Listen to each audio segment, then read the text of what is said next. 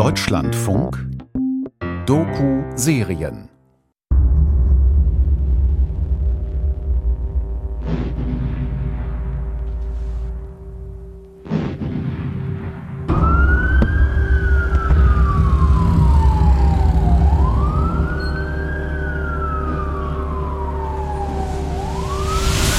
Kabul, ein Tag Ende Oktober 2009. Polizeipickups und Ambulanzen bahnen sich einen Weg durch den dichten morgendlichen Verkehr. Gut eine halbe Stunde ist es her, da haben mehrere dumpfe Detonationen den Boden von Kabul erzittern lassen. Polizisten stoppen unser Auto und fuchteln aufgeregt mit ihren Waffen.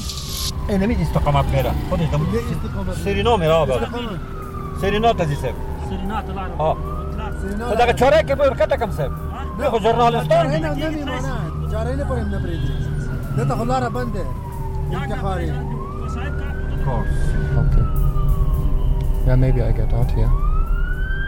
Okay. You get out here? Yeah. Oh, how long you stay here? We go to. You call me, no problem. I call you, okay. Yeah, yeah, yeah, yeah, yeah. Okay, see you. Uh, thank you, sir. Bye.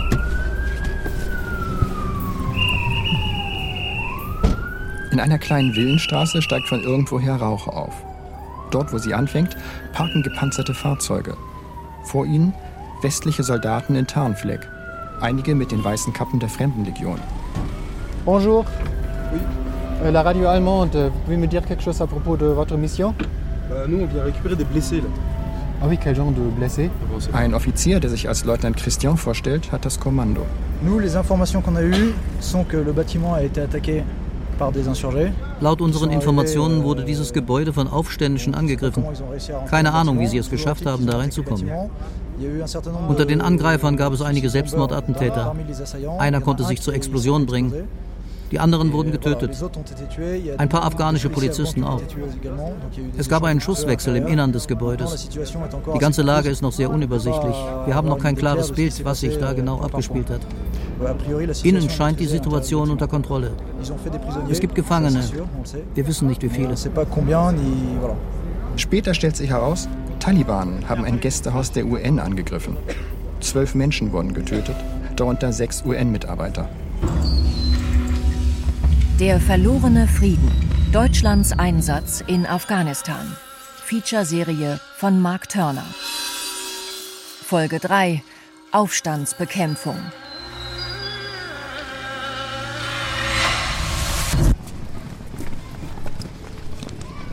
Eine südliche Großstadt, tagtäglich aufgeschreckt von Sprengstoffanschlägen. Und kurz bevor die Kontrolle ganz entgleitet, werden Fremdenlegionäre ausgesandt. Das Ganze wirkt so, als befänden wir uns nicht im Kabul des Jahres 2009, sondern in irgendeinem der französischen Kolonialkriege Mitte der 1950er Jahre. Situation ennemie. Le risque de menace IED est fort sur Kaboul. D'accord Auch zwischen Kabul und dem Kapisa-Gebirge haben französische Fallschirmjäger die Kontrolle übernommen. Überall sei mit Straßenbomben zu rechnen, warnt Lieutenant Frikas seine Abteilung vor der Patrouille. Und was mir in Kabul eben noch als ein surrealer persönlicher Eindruck schien, wird offiziell bestätigt. Wir machen es jetzt genauso wie damals bei der Schlacht um Algier. Damals wurde die Bevölkerung erstmal in Kategorien eingeteilt. So ließen sich die Aktivitäten jeder einzelnen Gruppe kontrollieren. Und man bekam heraus, wer zu den Aufständischen gehörte. Den Felaga, wie man sie in Algerien nannte. Zuerst also rein in die Gegenden, wo die Aufständischen sind. Sich auf dem Schlachtfeld mit geballter Übermacht durchsetzen. Anschließend nimmt man Schritt für Schritt Kontakt mit der Bevölkerung auf. Verbessert ihre Lebensumstände, führt zivil-militärische Projekte durch, baut Krankenhäuser, gräbt Brunnen. Das sind die ersten drei Bedingungen dieses Konzepts. Erst säubern, dann stabilisieren und dann aufbauen. Die Herzen und Köpfe der Bevölkerung gewinnen, sie durch konkrete Hilfe auf die Regierungsseite ziehen. Französische Instruktionsfilme aus dem Algerienkrieg der 1950er Jahre werden auf einmal zum Anschauungsmaterial für die in Afghanistan stationierten internationalen Truppen. Comme il s'est fait architecte, ingénieur. So wie der Soldat heute zum Architekten, Ingenieur oder Sanitäter wird, wird er auch zum Lehrer. In den verödeten Dörfern nimmt er die Stelle des verfolgten Dorfschullehrers ein. Den Kindern hat er die Pforten der Schule wieder geöffnet.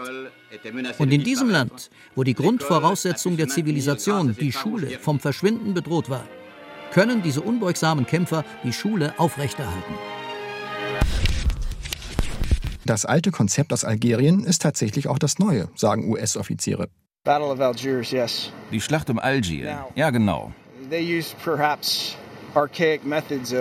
Die Franzosen haben im Algerienkrieg vielleicht ziemlich archaische und drakonische Verhörmaßnahmen angewendet.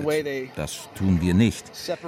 Aber die Art und Weise, wie sie die Aufständischen von der Bevölkerung getrennt haben, das war ein Schritt in die richtige Richtung.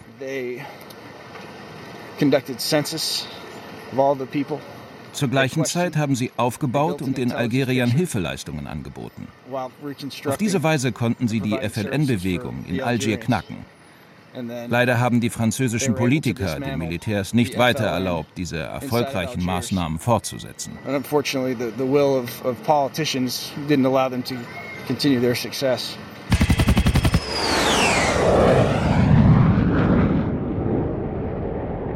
Also es ist natürlich zunächst ein Ansatz von uns gewesen, das ist wahr. Das zivil-militärische Aufbauzentrum obwohl von den Franzosen in Algerien entworfen, dank französischer Berater von der US-Armee in Vietnam weiterentwickelt und 2001 von einem US-Team in Nordafghanistan getestet, taucht das Konzept plötzlich als deutsche Erfindung auf.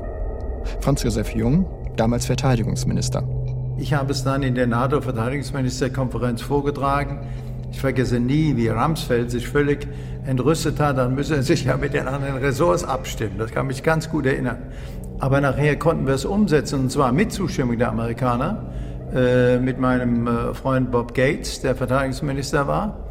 Und ich muss sagen, ich habe auch äh, gute, sehr gute Gespräche mit äh, General Petraeus geführt äh, über dieses Thema.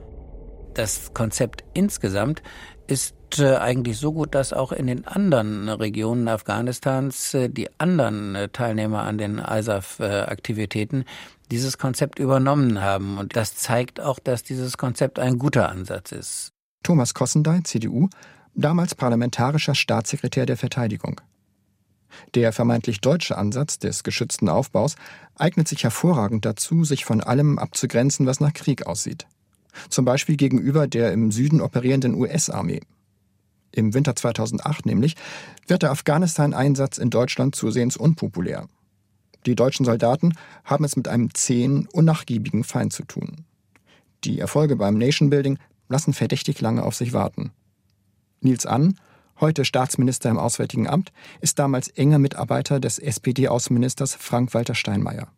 Und er stellt klar, dass wir auch nicht bereit sind, die leider immer weiter ansteigende Anzahl von zivilen Toten im Süden des Landes einfach so zu akzeptieren, weil wir auch sehen, es unterminiert die Legitimation dessen, was wir auch im Norden tun und was auch andere Verbündete in Afghanistan leisten. Das Ziel ist ja nicht irgendwo Krieg zu führen, sondern das Land wieder aufzubauen und da unterscheiden wir uns. Bei der Abgrenzung von den Amerikanern kommt es den deutschen Außenpolitikern entgegen, dass die Bundeswehr in Afghanistan zwei unterschiedlichen Mandaten untersteht. Diese Operation Enduring Freedom hat letztendlich zum Ziel, Führungs- und Ausbildungseinrichtungen von Terroristen auszuschalten, Terroristen natürlich auch zu bekämpfen, gefangen zu nehmen und auch vor Gericht zu stellen. Daneben ist ISAF, die International Security Assistance Force, auf Grundlage einer Sicherheitsratsresolution eingerichtet worden, auf Wunsch der afghanischen Regierung. Wir sind dort auf Grundlage eines UN-Mandates und ein Teil der amerikanischen Armee ist dort unter einem anderen Mandat, der sogenannten Operation Enduring Freedom oder vielleicht besser bekannt unter Krieg gegen den Terror. Und sie kämpfen dort gegen Terroristen oder vermeintliche Terroristen. Das ist eine andere Zielsetzung. Einer der Gründe, weshalb Außenminister Steinmeier jetzt ja auch angekündigt hat, die deutschen KSK-Soldaten aus dem Mandat von Enduring Freedom herauszunehmen. Die Entscheidung zum Ausstieg aus dem Kriegsmandat der OEF fällt im November 2008. Thomas Kossendey Derzeit finden im Bereich der ISAF-Nordregion, da wo Deutschland die Verantwortung trägt, keine OEF-Operationen statt. Und auch die deutsche Beteiligung an diesem OEF-Mandat ist seit der Neuformulierung des Mandats am 15. November im Bundestag beendet worden. Vier Monate später. Provinz Kunduz, 22. März 2009. US-Spezialkräfte der Operation Enduring Freedom landen im deutsch geführten Regionalkommando Nord. Zielobjekt ist ausgerechnet das Haus von Sufi Manan, einem der wichtigsten Ansprechpartner der Deutschen. Er ist Ortsvorsteher von Imam Sahib, einem Dorf nur eine Fahrtstunde vom deutschen Feldlager Kunduz entfernt. Ein paar Tage später schildert mir Sufi Manan den Angriff.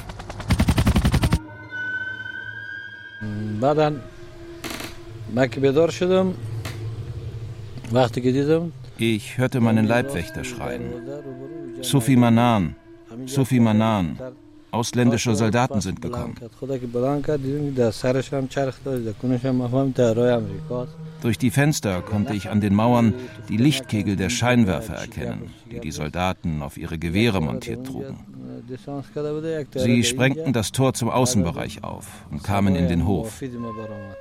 Einige meiner Angestellten liefen aus den Gästehäusern, wo sie schliefen, um zu sehen, was los war.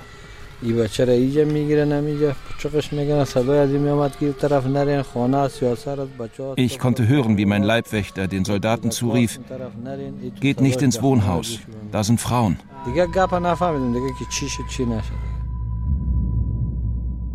Im nahegelegenen deutschen Feldlager Kundus wird der damalige Nachrichtenoffizier, Hauptmann Mark Lindemann, von der US-Operation überrumpelt. Vier Monate nach Deutschlands Ausstieg aus der Operation Enduring Freedom und nachdem man sich derartige Einsätze von den Amerikanern ausdrücklich verbeten hat. Lief halt zufällig gerade neben dem amerikanischen Verbindungsoffizier, als der diese Nachricht bekam. Ja, dann äh, konnten wir im Prinzip nur zuschauen, wie die Amerikaner ihren Zugriff, ihre militärische Operation in unserem Gebiet durchgeführt haben. Für uns grenzt das an eine Demütigung. Wir stehen daneben, werden nicht mal informiert, es ist unser Zuständigkeitsgebiet. Wir haben dort normalerweise das Kommando und dann kommen amerikanische Spezialkräfte und die interessieren sich dafür nicht. Tatsächlich interessiert sich die US-Armee nicht für die deutsche Debatte. Aufstandsbekämpfung ist die neue von US-General David Petraeus herausgegebene Doktrin. Und für die Amerikaner bedeutet sie säubern, stabilisieren, aufbauen. Clear, hold and build. Den US-Militärs ist es egal, wenn die Deutschen glauben, sie könnten sich davon nur die Rosinen herauspicken, das Aufbauen. In Kabul erklärt der Sprecher der US-Armee, Colonel Greg Julian, lakonisch, uh, Nach dem Bericht der zuständigen Einheit lagen nachrichtendienstliche Informationen aus unterschiedlichen Quellen vor, die darauf hindeuteten, dass sich an dem in Frage stehenden Ort eine Person mit Verbindung zu Al-Qaida aufhielt. Infolgedessen wurde alles Nötige veranlasst, um dort hineinzugehen und diese Person gefangen zu nehmen. Unsere Spezialtruppen gingen mit der afghanischen Polizei gemeinsam vor. Sie machten sich durch Rufen bei den Insassen des Hauses bemerkbar. Die Insassen kamen kämpfend aus dem Haus gelaufen. Sie feuerten auf unsere Soldaten und dabei wurden sie von uns im Kampf getötet.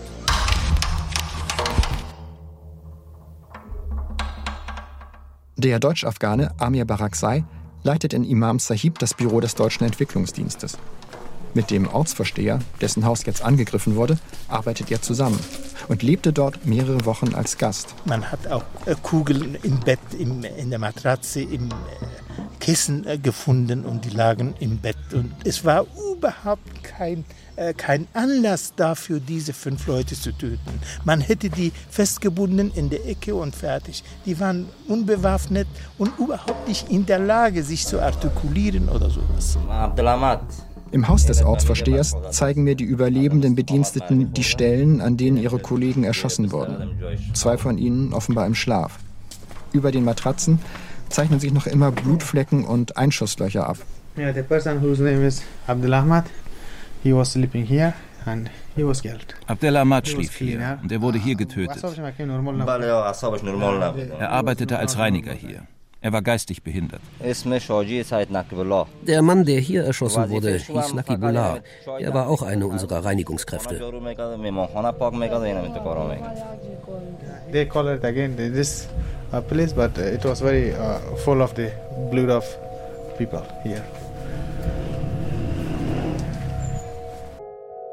Wer das war, äh, weiß ich nicht. Hauptmann Mark Lindemann, der deutsche Nachrichtenoffizier in Kundus. Ich gehe aber mal grundsätzlich davon aus, dass die Amerikaner eine solch riskante und übrigens auch teure Operation nicht durchführen, ohne äh, Erkenntnisse vorher zu haben. Das heißt nicht zwangsläufig, dass es einen Schuldigen getroffen hat, aber äh, die Möglichkeit sollte man auch in Betracht ziehen.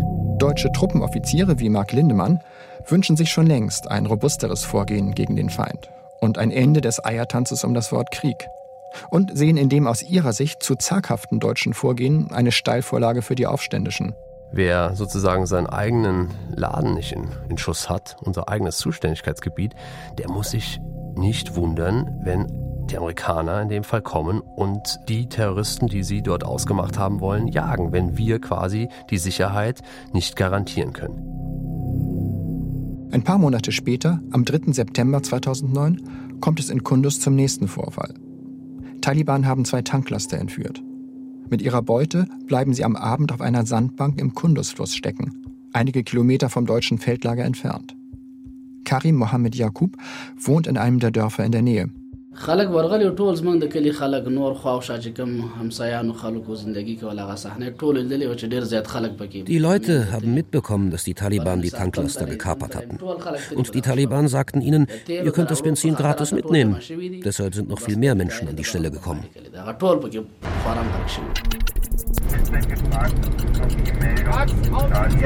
Aufklärungskameras observieren eine Ansammlung von Menschen, die sich im Umkreis der Lastwagen aufhalten.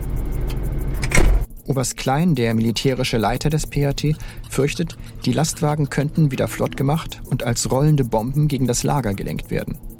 Ein afghanischer Informant versichert telefonisch, bei der Menschenansammlung handele es sich ausschließlich um Taliban. Wer genau war der Informant? Franz Josef Jung, zu der Zeit Bundesverteidigungsminister. Dazu möchte ich mich jetzt nicht weiter äußern. Das war auf jeden Fall eine gesicherte Information. Also, ich weiß, was, was im Grunde genommen im Einzelnen gemeldet wurde.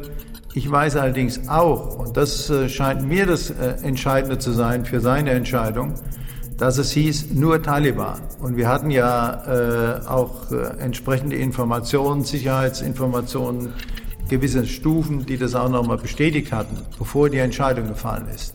Und von daher, das war sein entsprechender Entscheidungshorizont, wo er dann diese Entscheidung getroffen hat.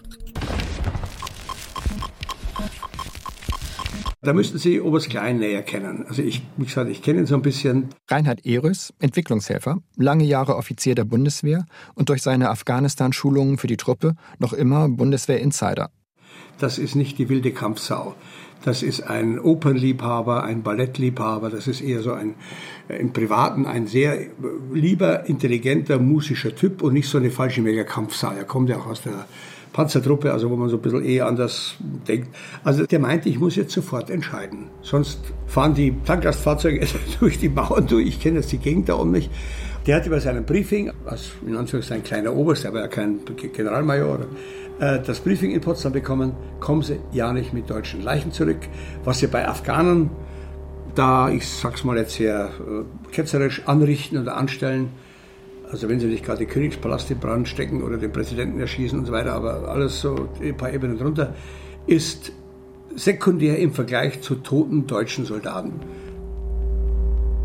Oberst Klein fordert zwei amerikanische Jagdbomber an. Er will die Tanklaster zerstören und auch die vermeintlichen Taliban-Kämpfer töten lassen. Der Dorfbewohner Karim Mohammed Yakub. Die Leute im Westen sagen, die Taliban sind unsere Feinde. Aber niemand ahnte etwas von dem Bombardement. Wir brauchen dringend das Benzin. Hätte irgendjemand von dem Bombardement etwas geahnt, niemand hätte wegen Benzin sein Leben aufs Spiel gesetzt. Für uns gibt es keinen Unterschied zwischen den Taliban und den ausländischen Besatzungstruppen. Die Besatzungstruppen fragen uns genauso wenig wie die Taliban. Und wir wissen nicht, wem sollen wir jetzt folgen, wem sollen wir glauben, dieser oder der anderen Seite. Wir richten uns danach, was wir am nötigsten brauchen. Etwas anderes bleibt uns gar nicht übrig. Wer sich also quasi mit den Taliban in einer solchen Situation einlässt, riskiert, dass er in die Schusslinie gerät. Das ist mit Sicherheit so zu bewerten, dass es eben sowas billig in Kauf genommen wird.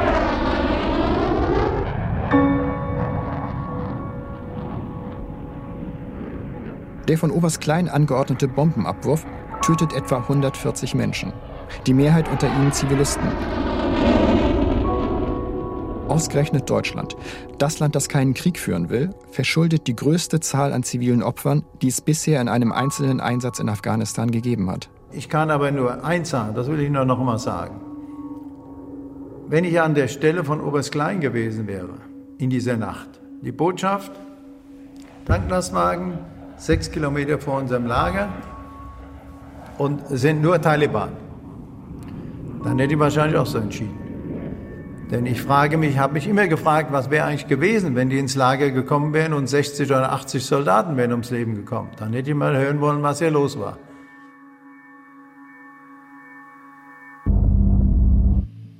In der nächsten Folge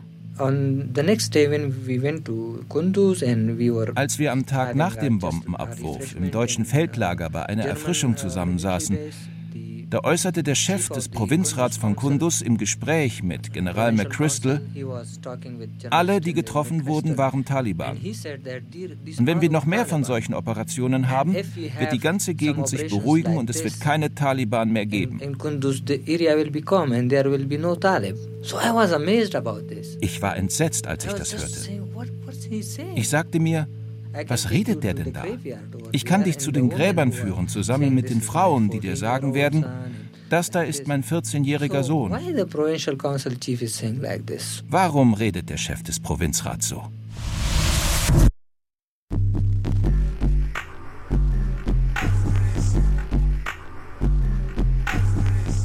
Der verlorene Frieden.